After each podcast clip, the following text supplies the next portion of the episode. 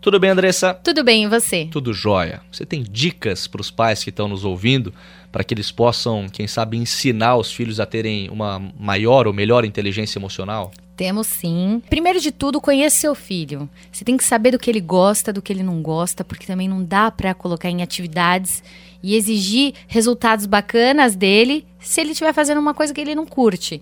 Então, primeiro de tudo, conheça ele. Depois, elogie antes de criticar. Importante não falar só do resultado final, mas sim o processo que a criança chegou até aquilo. Uhum. Mais uma vez, não banque o super-herói, porque a perfeição, na verdade, vem com erros.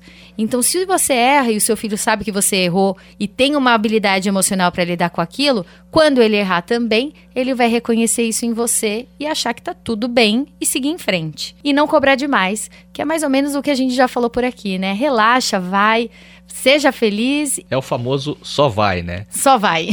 Ótimas dicas da Andressa Simonini que volta amanhã em outra edição aqui do Pulo do Gato.